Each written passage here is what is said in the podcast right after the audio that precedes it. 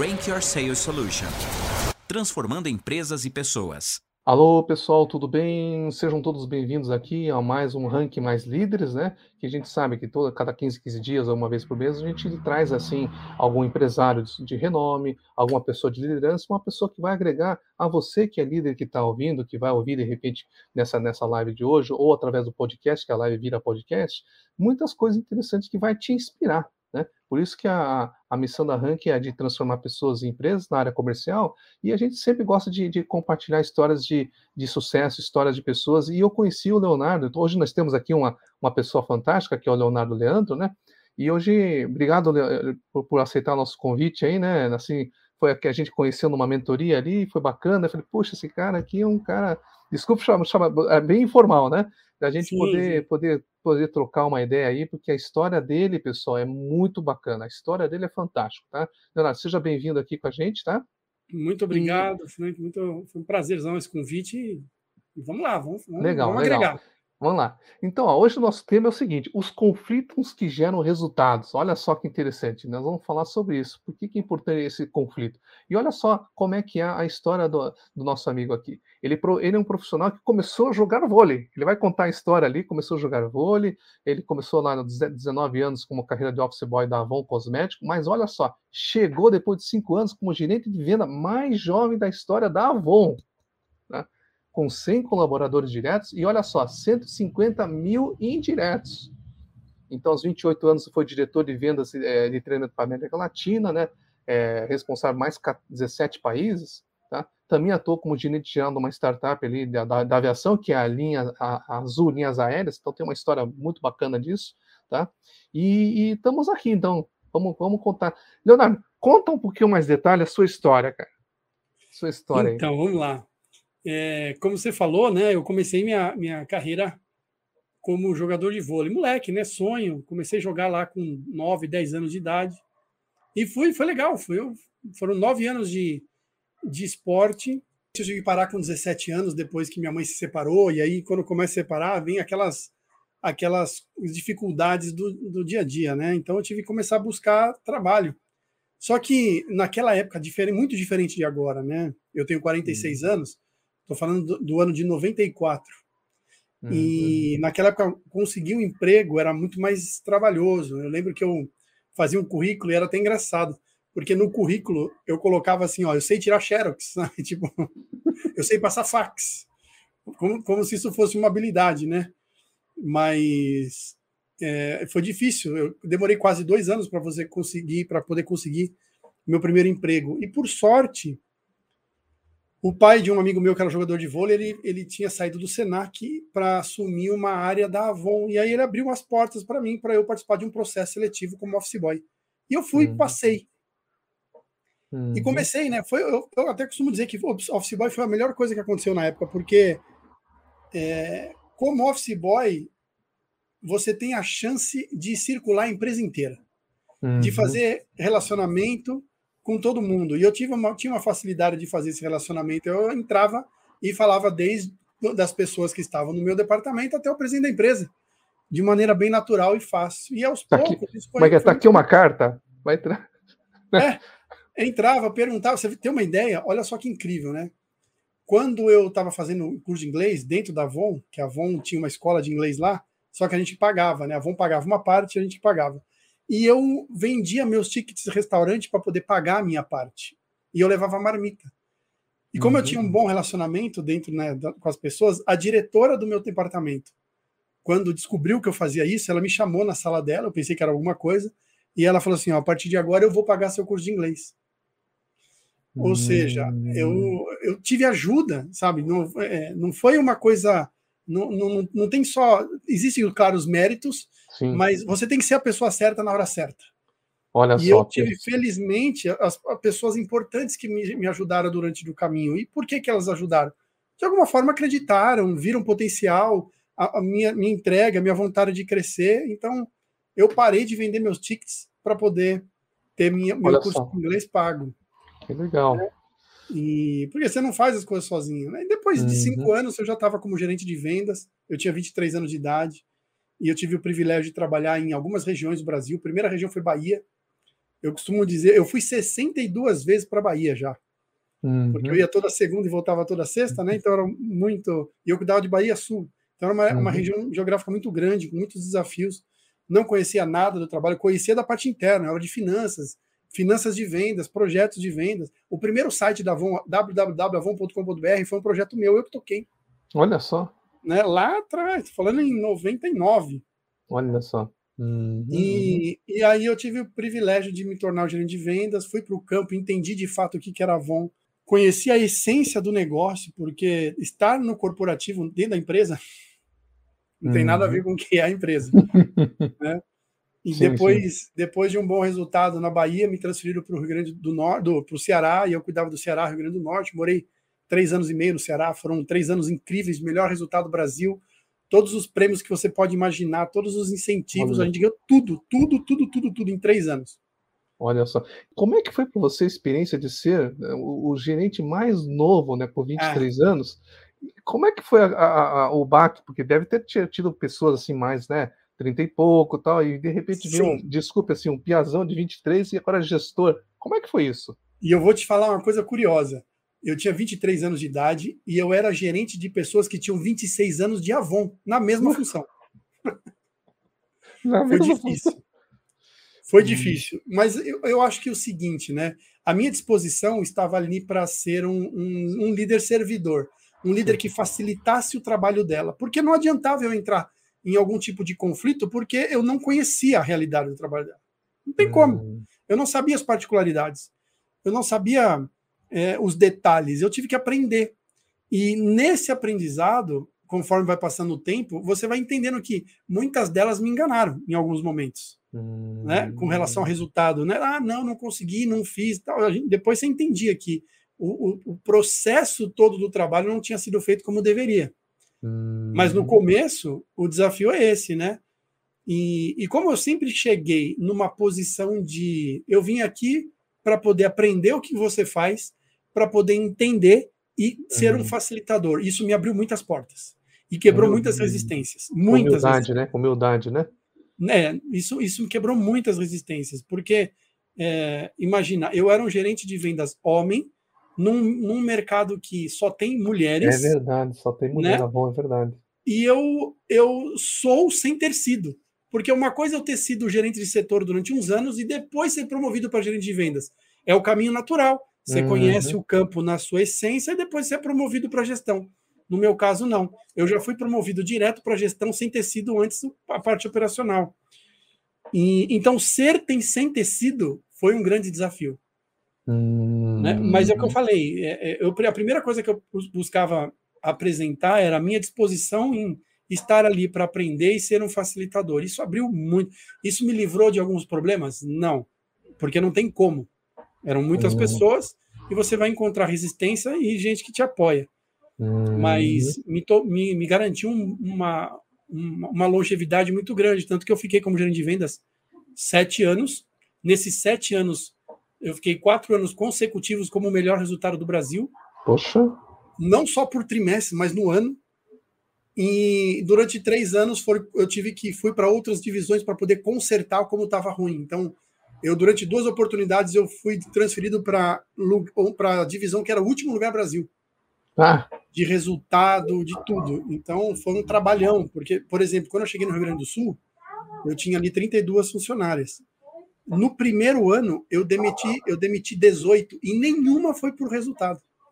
Nenhuma. Não, foi por comportamento. Né, comportamento, olha só. Então existia ali uma, um vício que vinha já de dois gerentes anteriores que eu cheguei lá, dar uns números para você. A gente tinha 34 mil pedidos. O que, que eram 34 mil pedidos? As, as revendedoras que mandavam pedido. Uhum, uhum. Né? Só que quando eu comecei a investigar, desses 34 mil pedidos, 9 mil pedidos eram fake. Eram fake? Pô, mas é uma quantidade grande, hein? E para você chegar e virar na Avon, né? Eu tinha minhas metas. Assim, ó, eu vou derrubar os resultados da divisão. Se eu não derrubar o resultado da divisão, não tem como crescer. Ah, por quê? Porque, ó, olha a quantidade de pedido fake por, por setor. E aí, ou eu mando todo mundo embora. Nossa, foi uma bagunça. Foi uma bagunça, uma bagunça, uma bagunça. Felizmente, em 11, 11 meses, a gente saiu de 24 para 13. e no segundo ano a gente chegou a sétimo lugar no Brasil. Olha só. E aí foi quando eu saí, fui para América Latina, morar no uhum. México e cuidar de 17 países, né? E posso engatar uma pergunta aqui nessa Manda. sua história? Me diga uma coisa, e, e toda essa questão aqui, o que, que, foi da atitude importante da liderança? Porque transformou, né, a coisa. O que, que você vê que, que é Olha, importante isso aí? Eu, eu vejo duas coisas. A primeira é estar junto do, da equipe para, de fato, facilitar para que as, elas possam ter a liberdade de executar o que tem que executar e criar resultado. Mas uhum. eu acho que a outra parte mais importante é a tomada de decisão. Porque uhum. até o tema da nossa da live, né, os Sim. conflitos, a gente tem uma tendência natural a querer evitar conflito. Uhum. E se eu, se eu fosse uma pessoa que estivesse sempre evitando o conflito e não fosse tomar decisão, mesmo aquelas decisões mais difíceis, a gente já está amargando o resultado ruim até não sei quando, e quem sabe esses resultados ruins custariam até mesmo meu trabalho, meu emprego. Hum. E eu, eu tinha uma visão muito clara. Eu estou lá para poder corrigir o que está sendo feito de uma maneira não coerente e correta, para poder entregar resultado. Porque a Avon, naquela época, ela é uma empresa de 10 bilhões de dólares. Uhum. Uma empresa grande, com grande. recurso, com estrutura. É, eu costumo dizer até para os amigos que trabalham, né? Pô, eu viajava muito, ficava muito em hotel, mas eu não tinha limite, assim, se eu quisesse almoçar, hoje lagosta, amanhã, sei lá, escargot, não importa, a Avon não me, não me barrava por isso. É claro que a gente não fazia por bom senso, uhum. mas ela me dava estrutura. O mínimo uhum. que eu uhum. tinha que fazer é corresponder com os resultados, fazer o que tinha que ser feito e corrigir as coisas, porque eram muitas, muito, tinha muitas más práticas, né? Olha só o que você falou, né? Você falou justamente do, do conflito que gera resultado. Que tipo de conflito que você nesse, nessa tua jornada você acabou tendo que enfrentar e, e realmente fazer o que você falou, decidir, né? Porque realmente muito gestor quer, quer acalmar ali, né? Deixa assim, não vão, não vão criar um ambiente pesado, né? E vai indo, né? Eu vou contar dois exemplos, tá? Um do, do, da porta para fora, que era lá no campo com a Avon, e um da porta para dentro. Uhum. Da porta para fora, vou dar um exemplo. As gerentes, elas tinham uma, uma liberdade, por exemplo, em alguns lugares que a revendedora não foi pagar o boleto no banco ou na caixa lotérica, ela tinha um recibo. E aí ela assinava como recebeu da revendedora esse dinheiro e tinha a obrigação de depositar na Avon esse dinheiro e mandava o papel para a Avon uhum. fazer a conciliação bancária. Só que no Brasil isso teve gerou muita fraude na época. Né? Uhum. Algumas gerentes de setor acabou que pegava o dinheiro da revendedora, mandava o documento para a Avon, mas não depositava o dinheiro. E acabava acontecendo que a Avon não fazia conciliação, a revendedora ficava devendo, quando ela ia botar o pedido dela, a Avon não faturava a nova hum, caixa. Um problemaço. Quando eu cheguei no Rio Grande do Sul, por exemplo, essa prática era muito comum lá. Isso trazia um certo nível de, de conforto para todo mundo. Eu educava muito mal a revendedora, porque eu tirava uma responsabilidade que ela tem no processo do negócio dela uhum. e colocava uma responsabilidade e abria uma brecha muito grande para uma funcionária minha que podia acabar perdendo o emprego por uma bobeira.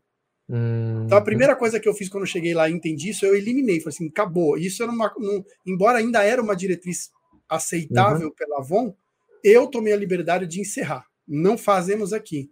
No começo elas reclamaram demais. Só que em pouquíssimo tempo elas perceberam o ganho que elas tinham de qualidade, porque a revendedora não estava mais usando ela como uma, uhum. uma office boy, Sim. Né? E estava agindo com mais responsabilidade com seu próprio negócio. Então a gente começou um processo de educação ali. Olha só. Então essa foi uma decisão difícil. O Brasil inteiro fazendo do jeito de um jeito e eu fazendo de outro. E internamente foi o seguinte: você imagina o seguinte: durante muitos anos o lema da Avon era assim, ó, a gente conversa, a gente se entende. Então quando você tinha uma reunião onde existia um problema para resolver, era mais ou menos assim. Então, Frank, sabe o que está acontecendo? A logística, a gente está com um problema na logística, né? E eu sou de vendas, tenho que trazer o uhum. resultado. Uhum. Aí o Frank fala assim: Poxa, verdade, né? Vou fazer o seguinte: eu vou fazer uma análise, depois eu te apresento um relatório. Cara, você acha que isso resolvia? Uhum. Não resolvia. O a gente conversa, a gente se entende como filosofia atrapalhou muito o progresso da Avon. Não que o, conflito nessa hora falou assim, Frank, é o seguinte, Eu sou diretor de vendas, você é o diretor de logística. É o seguinte, cara, você está acabando com o campo. Eu preciso que você age de forma imediata e certeira. Por quê? Porque a entrega não está acontecendo, está atrapalhando o fluxo de, de, de, venda e entrega da revendedora, e com isso está baixando os pedidos. Você quer que agora eu vou jogar a responsabilidade do resultado em cima das suas costas? Então faz seu trabalho. Uhum, uhum, é um uhum. conflito saudável. Uhum, é um conflito uhum. que mostra o seguinte: estamos na mesma direção, na mesma linha. Que é o, o quê? A facilitar e, e, trabalhar pelo sucesso da revendedora. Porque é ela que paga a nossa conta. Então, essa parte do a gente conversa, a gente se entende, foi uma parte danosa dentro da Avon. Porque evitava, é, afastava um pouco esse, esse conflito que de fato não, não precisava ser. Eu não precisava xingar. Eu não precisava sim, sim, sim. para qualquer sim, lugar. Eu tinha que ser firme, cara, isso está acabando com o nosso resultado. E eu não vou escalar isso para a presidência dizendo que o que está acontecendo com o meu resultado está sendo responsabilidade sua. Porque o resultado é uhum. é meu, a responsabilidade é minha. Mas você está me atrapalhando. Vamos trabalhar uhum. junto? Vamos trabalhar junto. Uhum. Olha só. Bacana, Entendeu? né? E, e de, de porta para dentro? É, esse era o de porta para ah, dentro. Esse é de porta para dentro. Ah, tá. Esse, esse, é o que acontecia internamente. Ah. Porque o agente conversa, a gente se entende, não estava na rua. Certo, certo, certo. Na rua certo. era individualidade, né? Cada gerente tinha o seu setor, tinha a sua equipe e ela tinha que trazer o resultado dela. Mas internamente, o time interno, que era todo o time de suporte do campo, como eles não uhum. viviam a pressão do campo, não viviam. Outro exemplo. Eu fui, eu fui visitar a minha maior revendedora no Ceará, Dona Francisquinha. Ela morava em, não sei se está viva ainda, mas era em Forquilha. Forquilha é uma rua.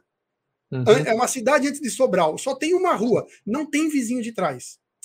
Uhum. E essa era a minha maior revendedora. Em 2003, mais ou menos, ela, vem, ela pagava para a Avon 40 mil reais por campanha. Poxa. É, era a maior revendedora, uma senhorinha. Eu fui visitá-la visitá para poder fazer, mostrar para ela o lançamento de um perfume, porque era a campanha do presidente, incentivo, ela ganharia tal. Ela virou para mim assim: olha, não quero saber, seu Leonardo. Eu estou há nove meses esperando o meu prêmio, que foi minha moto. Eu nunca ganhei um carro, sempre quis ganhar um carro, mas ganhei minha moto e a Avon não fez minha moto até hoje. Nove Olha meses. Só. Eu peguei ela, botei no meu carro, fomos na concessionária, comprei a moto no cartão de crédito e entreguei. E depois mandei, mandei a nota para a Avon e falei assim: agora me reembolsa, não quero saber, vocês estão atrapalhando o processo. Claro. E nesse uhum. ponto, era, essa liberdade a Avon dava para gente. O que, que acabou acontecendo? Essa mulher comprou, pronta entrega, 300 caixas dessa fragrância. E aí, com isso, ela conseguiu pontuação. Foi a primeira vez que ela ganhou carro na vida. Tanto que ela foi convidada numa conferência de Natal, e lá no palco ela contou essa história e falou assim: Olha, eu só ganhei porque o seu Leonardo me ensinou e tal, tal, tal. Então, essas, essas decisões de resolução de conflito, é, se você não tem a iniciativa como líder, você precisa desenvolver, ou então você não vai servir como líder. Olha só, pessoal, isso, isso é importante, hein? Não dá para colocar, como é que chama, sujeira debaixo do tapete e Nunca. fingir que tá tudo ok, né? Exatamente. Se você está hum. na uhum. posição, é porque a empresa te confiou uma posição e quer que você saiba tomar decisão, que a sua decisão seja em benefício do negócio e da empresa e dos funcionários, e você é o cara da ponte. Você é o cara que passa para os funcionários a visão da empresa é, estrategicamente falando, e você é o cara que faz a, na ponta entregar o que tem que ser entregue, mesmo que você tenha que tomar decisão difícil. Porque isso, faz isso. parte. Vestir o bonezinho lá do líder, isso. tem que se comportar como líder. Tem que se comportar. Olha só, não adianta só é, é, parecer, né? Tem que ser, né? Tem que ser. E cada é vez mais, né, Frank? O mercado mudou muito. Hum... E cada vez muito mais agressivo está o mercado, muito mais estratégico, muito mais inteligente, muito melhor tem que ser a sua comunicação, muito, é, muito mais próximo da equipe no quesito de desenvolvimento e de Olha acompanhamento, só. você tem que e me diga uma coisa, me conta um pouco dessa história depois da transição, que você teve também aquela experiência da Azul, né? Foi. Na Azul eu estava morando no México e aí eu recebi um convite, é, porque eles tinham uma ideia muito interessante. A aviação é, uma, é um mercado muito militarizado, e eles uhum. queriam que viesse um gerente geral que fosse um, um heavy user da, da aviação, que usasse uhum. muito a aviação, mas que não fosse da aviação e trouxesse essa visão do cliente. Ah. Então vim do México para cá e acabei recebendo a oferta, foi muito interessante. Fiz startup, a gente não tinha avião ainda, fui funcionário número 34. Olha só. E ajudei a estruturar, negociar com o Infraero, nossa, a, a, áreas, as outras empresas, é porque a aviação é muito louco. A aviação, o mercado da aviação é assim, ó. A antiga Oceanair tinha um voo que saía de Congonhas para São José às seis da manhã, às seis e meia da manhã. Custava 197 reais. E aí ele encheu, essa rota encheu. O que, que acabou acontecendo? A, a, a Gol foi lá e botou a mesma rota meia hora antes e baixou 50 reais. Uhum. As pessoas migraram 30 minutos antes. Sim. O cliente migrou, migrou porque estava pagando mais barato. Quando a Oceanair vira para a Infraero e fala assim: Infraero, não quero mais esse slot. O que, que é slot? É aquele horário, né? Ah. Aquele horário de voo. Não vou mais fazer essa rota que não é mais lucrativa para mim. O que, que a Gol faz? Cancela a rota também. Então, a estratégia da aviação é uma empresa querer destruir a sua. Não é. Eles não estão preocupados com o cliente. Eles estão ah. preocupados em acabar com você. Então, no começo, quando a gente veio com a Azul, a gente chegou lá em Campinas, o aeroporto era vazio. Vazio, Sim, vazio. Agora você Só... vai em Campinas ali, aquele aeroporto lindíssimo, né? Só... Gigantesco e não tinha nada na época. Só que das 30 posições de check-in, 18 era TAM e 12 era Gol. E só, quando quero ver se ela só tinha dois guichês funcionando, o resto não tinha funcionando. E eu precisava de, de guichês, eu precisava de, de áreas. Uhum, uhum, Quem falou uhum. que você conseguia? Uhum. Tá, eu vou ter voo para fazer, eu preciso de quatro posições no mínimo e não, não tinha, porque ninguém queria ceder. Então era uma. É um, foi uma tarefa difícil, desafiadora, negociar com o Infraero, negociar com as empresas aéreas, contratar todo mundo, treinar pessoal de terra, call center, piloto, comissário, no que é esse jeito azul né, de atendimento ao cliente, do opa, uhum. observe, perceba e atenda. Isso tudo foi um desafio muito grande, porque é uma indústria muito regulamentada. Uhum. Tudo tem processo, tudo tem procedimento, tudo, absolutamente tudo. Hum. É, então, fazer todo esse processo virar humanizado, que foi esse desafio, é, foi muito legal, foi difícil, mas foi muito gratificante, porque a gente conseguiu se transformar na, na maior startup do, dos últimos anos, mundial, uhum. e anos e anos consecutivos, a Azul toma premiações de melhor empresa aérea, mais pontual, por causa de toda essa filosofia, esse jeito azul de agir que está focado no, no, atendimento ao cliente, hum. não só na questão, na questão militarizada. Né? Entendi. E olha, pela sua trajetória, assim, se você fosse pontuar assim, o maior desafio que você teve com gente, né, com essa questão da liderança, né, que nosso nosso pessoal, qual foram assim principais ou dois desafios, vamos dizer assim, que teve assim para lidar com gente, fazer tá. equipe? Vamos lá. Quando eu quando eu saí do Ceará, o Ceará foi a minha melhor equipe até hoje, tá? As pessoas eram extremamente comprometidas. Eu, eu, eu, eu tinha liberdade de abrir para elas qual era o meu incentivo, qual, era, qual seria a minha uhum. premiação naquele, naquele incentivo, que era uhum. diferente do delas. E elas falavam assim: ó, nós vamos te dar.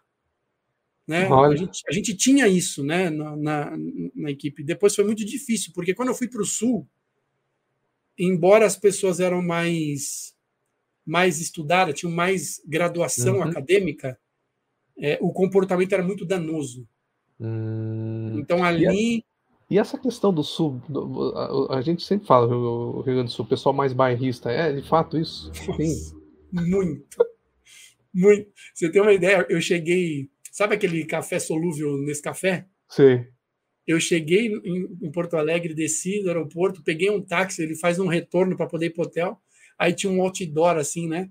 Com a, com a foto do Nescafé e o rótulo com a bandeira gaúcha, dizendo assim: Nescafé, tradicional como o povo gaúcho. Tudo, absolutamente tudo lá é isso. Quando o Outback chegou lá no sul, eu estava lá. Aí o Outback estava importando carne da, do Uruguai. Teve um jornalista que ele teve a manha de fazer uma reportagem detonando o, uhum. o Outback. O Outback teve que pagar uma reportagem para justificar porque ele deveria estar tá comprando a carne gaúcha. Por que, que ele está comprando a carne uruguaia? Hum. E ele teve que pagar uma reportagem para poder mostrar: nós somos uma franquia, temos alguns padrões a seguir, e infelizmente no, no Rio Grande do Sul não tinha esse, ah. esse padrão. Então, por isso eles estavam importando. Agora, onde já se viu você tem que fazer uma justificativa dessa? Olha só. Eles são extrema, mas extremamente mais. O povo bem legal. Eu, gosto muito do Sul. E tomou muita polar lá? Eu não bebo, né? Ah, não bebe? Ah, eu não bebo, mas comi muito churrasco, viu? Churrasco, churrasco. Comi tá muito certo. churrasco. Churrasco e galeto. Nossa. Galeto. Nossa, muito galeto. É muita coisa muito boa. Aliás, a culinária, a comida no sul era. É até Curitiba aí também tem umas churrascarias muito boas, sim, né? Sim. E, e, e, voltando do desafio, tem, tem, você falou do Sul, né? Então, um o Sul teve bem... esse desafio comportamental, né? De, de ter que corrigir algumas coisas e, e conseguir enxergar que não tinha correção. Eu, eu, um caso, eu, eu tive que desligar uma pessoa lá de Pelotas que tinha 27 anos de Avon porque ela simplesmente não trabalhava. E além de não, tra tra não trabalhar, ela foi homenageada umas duas conferências anteriores, foi a primeira do Brasil a chegar em 2 mil revendedoras no setor dela. Só que dessas 2.600 eram fake. E aí, só que ela era professora de inglês, a filha tenista, o marido reitor da Universidade de Pelotas. Mas me deu um trabalho essa mulher, Olha ao ponto dela pegar o carro da Avon e zerar água, zerar óleo para entregar o carro para fundir. E olha que eu, eu gastei 480 mil reais pra, pra, na demissão dela, porque ela é uma pessoa de muitos anos. Sim. Na, isso eu estou falando em 2005. Olha só. Quanto, tra trazendo para o dia de hoje, quanto é esse dinheiro? Não é muito é. dinheiro. Mas deu um trabalho porque era comportamento. Né? Comportamental, né? Todo esse estudo hum. não, não trouxe para ela o, comportamento adequado. Mas sabe que as pessoas têm dificuldade, né? Porque você, você tem que ter aquela habilidade de aprender e desaprender para aprender novamente, né? Exatamente. Esvaziar a xícara, né? É, senão não, não cabe, né? É. E esse foi um desafio no Sul, né? Já depois eu consegui formar uma boa equipe quando eu fui para Azul, mas aonde eu tive outra dificuldade, e uma dificuldade curiosa, foi no México. E, e, não, e a dificuldade no México não, não é como não era comportamento, porque os mexicanos são pessoas maravilhosas, assim, né? Pessoas bem acolhedoras. Eles são é, um povo maravilhoso. Só que se a gente latino brasileiro já é sentimental, o mexicano é dez vezes mais. Hum. Então, quando você tinha uma, uma, uma, conversa um pouco mais, não dura, mais franca, ele chora. Ele chora porque acha que você não gosta dele. Ele fala assim: não tem nada a ver com gostar de você ou não. Nosso papo aqui está relacionado com o que aconteceu, com o fato, com o resultado. Hum. Então, é, a parte desafiadora lá era sempre, como eu sou um pouco, um pouco mais direto, tenho um perfil um pouco mais executor, era uhum. sempre é, pensar e montar uma estrutura antes de ir para a conversa. Porque eu sabia que, dependendo do tipo de conversa, é, a pessoa ia chorar na frente. Olha Coisa só. que você não via brasileiro fazendo por isso. Mas lá eles são muito mais sentimentais. Então foi um grande desafio essa parte de, de vestir a camisa, mas na cultura né, da local, é, né? Exatamente. A cultura deles é completamente diferente, né? E eles têm essa, ai, tá, tá achando isso é porque não gosta de mim. Falo, não tem nada a ver isso, né? Não é esse o ponto. Então, esse foi um outro hum. desafio curioso. Eu nunca imaginei passar isso, porque nos outros países da América Latina que eu, que eu visitei, eu não tive isso. Tive no México. Mas na Colômbia o pessoal não era assim, no Chile não era assim, na Argentina não era assim, hum. na Guatemala não era assim, mas no, no, México eles eram bem mais sentimentais. Olha só que interessante. E tem alguma coisa nessa história que, que você vê, puxa vida, que deu tudo errado, né? E, ou, ou não, ou, porque a gente, a gente sempre vê essa história de sucesso, né? Aí, mas, mas não, não vê o lado, o outro lado que aconteceu, que você conseguiu superar? Como é que foi? Existe alguma uma parte? E como é que foi para você isso? Tem, mas aí já não foi na minha época, de fato, na minha época corporativa, como funcionário, eu só tenho alegrias para contar. Felizmente, uhum. eu não tenho, não tive nenhum sabor. Uhum. Mas já na minha vida de empreendedor, na minha primeira empresa, Olha é, que, eu, que eu comprei, aí sim, aí eu tenho histórias, né? Difíceis. Difíceis relacionada com, com também a minha experiência como empreendedor e, e mais ainda com funcionários. Eu, eu, não sei se você lembra, mas eu contei na, naquele dia que eu, uma das empresas que eu tive no começo foi uma empresa de terceirização de mão de obra. Uhum. Eu comecei ela, tinha 13 funcionários, a gente chegou a ter 407 funcionários, né? Eu fiquei uhum. com ela 10 anos, e nessas 407 funcionários, nesses 10 anos, foram 77 ações trabalhistas. E, tá. e, e, felizmente nisso tudo gente, eu só perdi uma, né? Todas as outras a gente conseguiu reverter porque tinha muita, muitos processos, era, era muito bem organizado, né? Então a gente estava, eu estava muito bem coberto com relação a isso. Mas é quando você começa a perceber que o funcionário ele acha, mesmo sem saber os números, que você é milionário.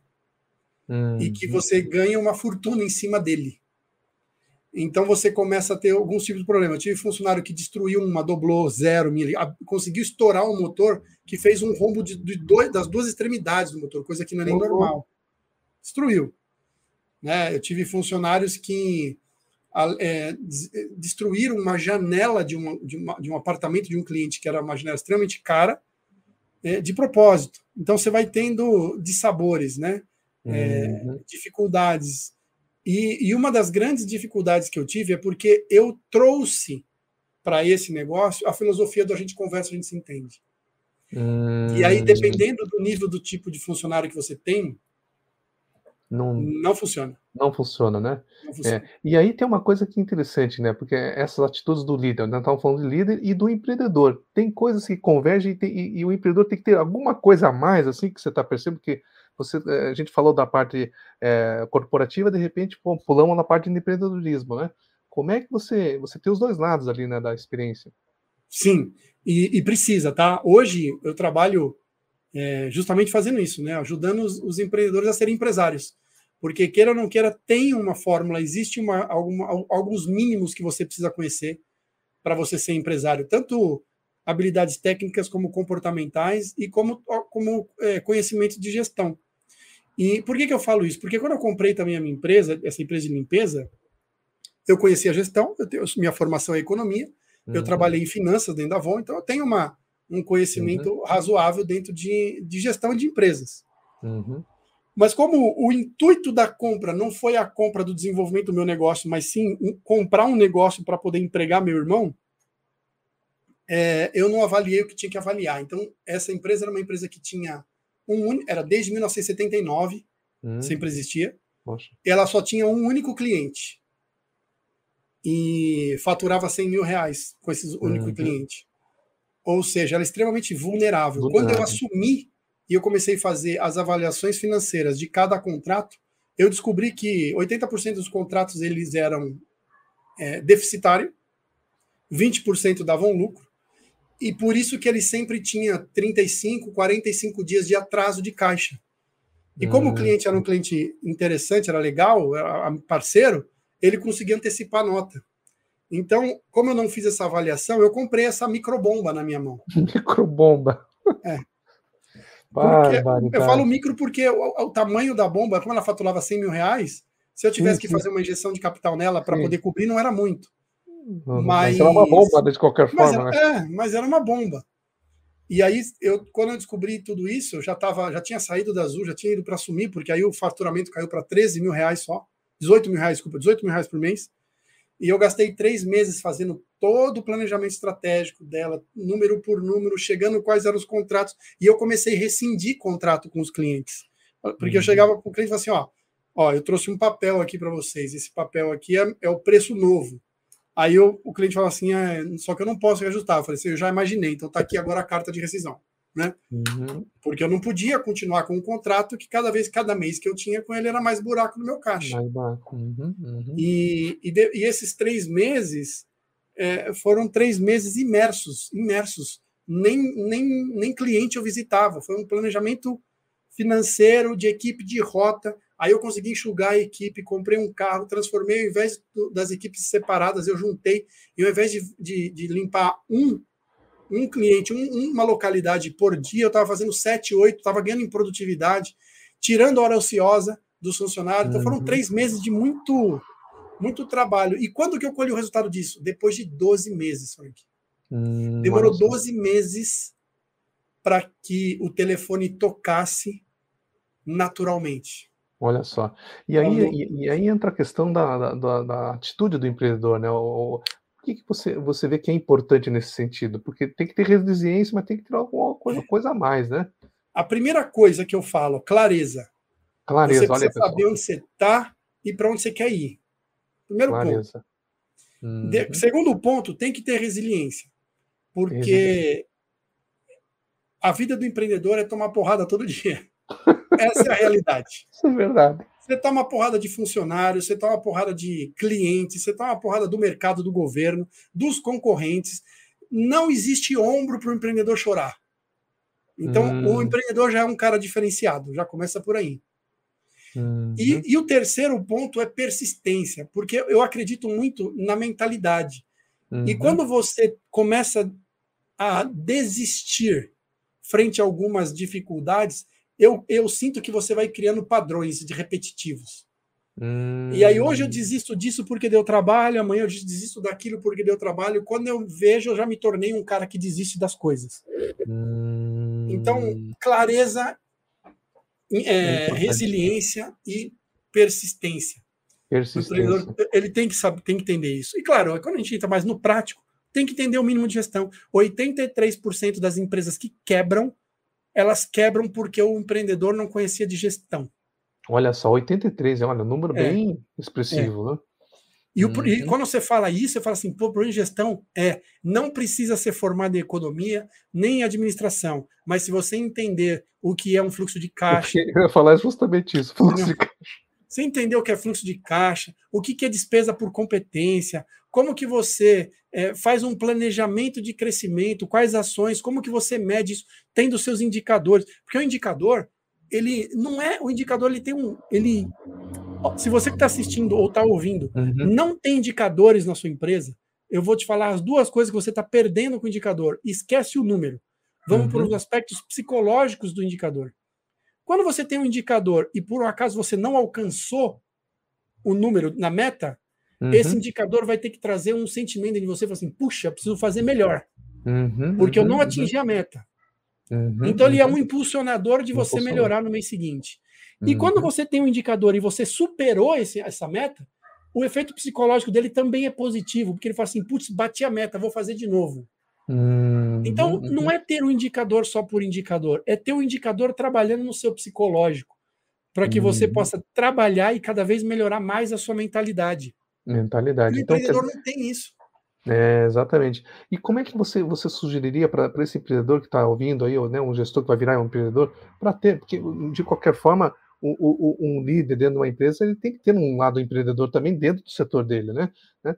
Como, o que, que se, quais são os seus principais passos? Ler mais, assistir mais coisas de. de ou, ou, porque o brasileiro não lê, né, na verdade, né? Se você fazer é, uma pergunta para são... 10 pessoas, qual foi os três últimos livros que você leu nos últimos 90 dias? É, é ser, é. é difícil.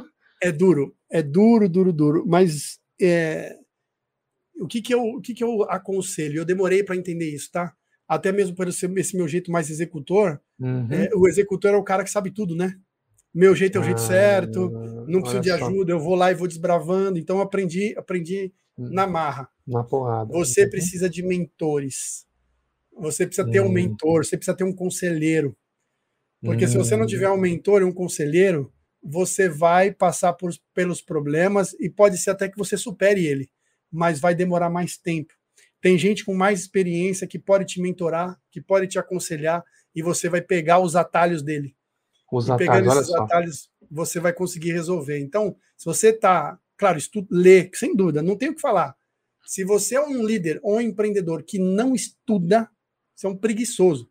Porque você, não, é, não preguiçoso, não tem que fazer. Não, você precisa evoluir, você tem que fazer você evoluir. Quer ver? Deixa eu ver se eu tenho aqui um livro, para quem estiver assistindo, né? Um uhum. livro espetacular se você quer tracionar seu negócio. Ó. Olha só, tração. Aqui, tração. Vou até, vou até 19 canais para uma startup usa para poder atingir o um aumento exponencial na sua base de cliente. Olha quer crescer só. seu negócio? Tá aqui o segredo, ó.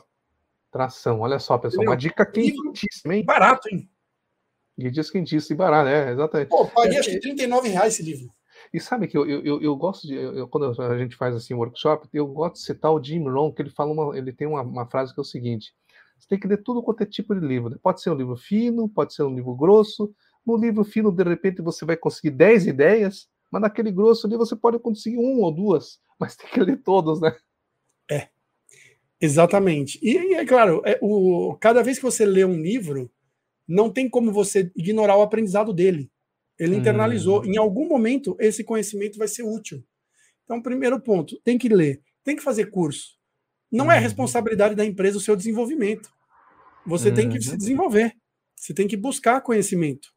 E conselheiros e mentores. Tem gente disposta a ser seu mentor sem você até pagar, se você buscar direitinho. Tem gente Olha. disposta a ser seu conselheiro sem você pagar também. Mas se você uhum. puder contratar alguém que você pague, a qualidade vai ser melhor, não tenho dúvida nenhuma. Uhum. Mas essas seriam as dicas que eu estou dando, principalmente para quem também, não só para quem está como líder dentro de uma empresa, em teoria vive um conforto, mas em especial para quem está empreendendo, para quem é empresário. Empresário uhum. precisa de conselheiro, empresário precisa de mentor, porque crescer sozinho é possível, mas dá muito mais trabalho do que se ele tivesse um mentor aí ajudando, direcionando, facilita uhum. a vida, né? Olha eu só. tive recentemente um, um, amigo que me ligou, foi a primeira ação trabalhista que ele recebeu. Desesperado, ele me ligou. Não, mas o cara ganhava dois mil reais, tá me processando com 80 mil. Eu falei assim, relaxa, fica tranquilo. Aí eu falei, vai acontecer isso, isso, isso, isso. Aí ele acalmou. Até me convidou para gente comer uma pizza, já estava mais de boa. Mas a primeira ligação que ele deu foi uma ligação desesperada. Por quê? Porque ele nunca tinha passado por isso. Hum. E aí eu fui dar e dei uma mentoria para ele. Falei, cara, funciona assim, assim, assim, vai funcionar desse jeito, vai acontecer isso, você vai fazer assim, tal, tal, tal. E no final você vai ver que você vai gastar desse tanto para esse tanto. Fica tranquilo. Olha só. Olha só. Entendeu? Então precisamos de mentores. É verdade. Leonardo, olha, nós estamos acabando a nossa, nossa, nossa conversa, que a gente ficou aqui, tinha muito papo, né? Pra, porque é bem interessante nessas histórias aqui.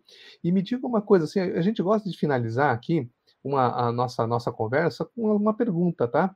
Na verdade, duas, né? Antes da mensagem final, uma pergunta. Qual é o líder, assim, que você admira e por quê? Tá. É, eu vou, vou falar dois. Até legal. porque eu acho, eu acho que a gente é inerente do comportamento humano a gente se conectar com coisas e pessoas e assuntos que reforçam as nossas crenças. Hum, então é, é, muito fácil a gente gostar de gente que é um pouco parecida com a gente. É né? verdade. Tem dois líderes brasileiros, né? Vou falar dois brasileiros Sim. que eu gosto. Um é o Flávio Augusto. Flávio Augusto. Uhum. E o outro é o Roberto Justus. Hum. Né? Por quê? porque eu acho, eu, eu vejo nos dois a mesma pegada que a que eu acredito, porque eles são pessoas de fazer, eles são uhum. pessoas de tomar lider à frente. Eles não ficam esperando e não ficam relutando para tomar decisão. E eles uhum. não ficam uhum. esperando algo acontecer para que as coisas sejam feitas. E eu, eu lembro até num podcast que o Flávio Augusto passou, ele falou o seguinte: meu vendedor, ele tem a meta dele, mas ele sabe que se ele não fizer, eu vou lá e vendo. Uhum. E ele tem que saber isso porque ele sabe que eu não estou só atrás de um ar-condicionado. Se precisar ir na linha de frente fazer, eu vou fazer e vou bater a meta. Então ele precisa entender isso. E eu, eu, eu não é que eu sou favorável ao cara que está na gestão sair uhum. para o operacional. Não é isso. Sim, sim. Mas se tiver que tomar uma decisão e fazer uma mudança, você tem que fazer. Hum. Então, esses dois, eu acho que eles têm essa pegada, sabe? São é, pessoas de, de comportamento direto, eu uhum. não conheço os dois pessoalmente, mas aparentemente pessoas íntegras uhum. e, uhum. e, com um foco muito grande no resultado que eles vão trazer, não só para o negócio, mas para a sociedade. E eu valorizo muito isso, por isso que eu, eu gosto muito desses dois, tanto do Flávio ah, Augusto como Flávio do Roberto Justus. Legal. E me diga uma coisa aqui, qual é a mensagem, então, que você, para a gente finalizar com chave de ouro, Leonardo, não, não quero também despender muito tempo teu, que, que você, a mensagem que você daria para a pessoa que está ouvindo, que vai ouvir, né? porque isso aí vai estar gravado, é, de, de, de, de, ser um melhor líder? Como é que você, qual é a mensagem que você daria, ou empreendedor mesmo, né? Legal. É, eu falaria o seguinte, é, eu, falo, eu falo, né? Eu falo o seguinte para você que está ouvindo e está assistindo. É, não tenha medo de tomar decisões. Não tenha medo de tomar riscos. Se você está planejado, se você sabe o que você está fazendo, se você domina o que você está fazendo, você é, essa exposição é uma exposição calculada. Então não tenha medo. Não tenha medo de conflito. O conflito saudável faz você crescer como profissional e faz inclusive a empresa crescer. Existem hum. formas e técnicas de você gerenciar esse conflito. A gente pode até falar em outros momentos, trazendo algumas técnicas para isso. Hum. Mas não tenha medo. Né? Você tome a dianteira, seja, seja o, o exemplo, né? E o principal foco: sirva a sua equipe, Quanto mais próximo dela e mais, mais elas entendem que você está facilitando o trabalho dela, você está colhendo respeito e vai. Você está plantando respeito, vai colher respeito e vai colher resultado. Então, uhum. vestir o chapéu do líder, haja como Olha um só. líder. Poxa, que legal, Leonardo. Olha, muito obrigado aí. E me diga uma coisa: se a pessoa quiser entrar em contato contigo, como é que pode fazer? Legal. Pode ir lá no meu, no meu, no meu Instagram, arroba sem medo de empreender. Sem é, medo de empreender? Sem medo de empreender. Tem meu site também, leonardoleandro.com.br, e ali uhum. a gente uhum. tem muita, muita, muita coisa que a gente pode ajudar, tirar dúvidas. Puxa, é, aconselhar, qualquer coisa. É só legal. seguir, sem medo de empreender, ou leonardoleandro.com.br. Legal. Olha, Leonardo, muito obrigado aí pela, pela disponibilidade. Acho que o nosso papo foi bem bacana, né, pessoal? E ó, anota, anota ali as dicas bem importantes desse final, que, é, que é, vai, vai dar toda a diferença para você e vai ganhar tempo, né? Como se diz. É, né? vamos pegar os atalhos, tá né? Tá bom. Olha, obrigado então mais uma vez, tá, Leonardo? Valeu. E obrigado a todos vocês aí. Um abraço. Um abraço. Rank Your Sales Solution transformando empresas e pessoas.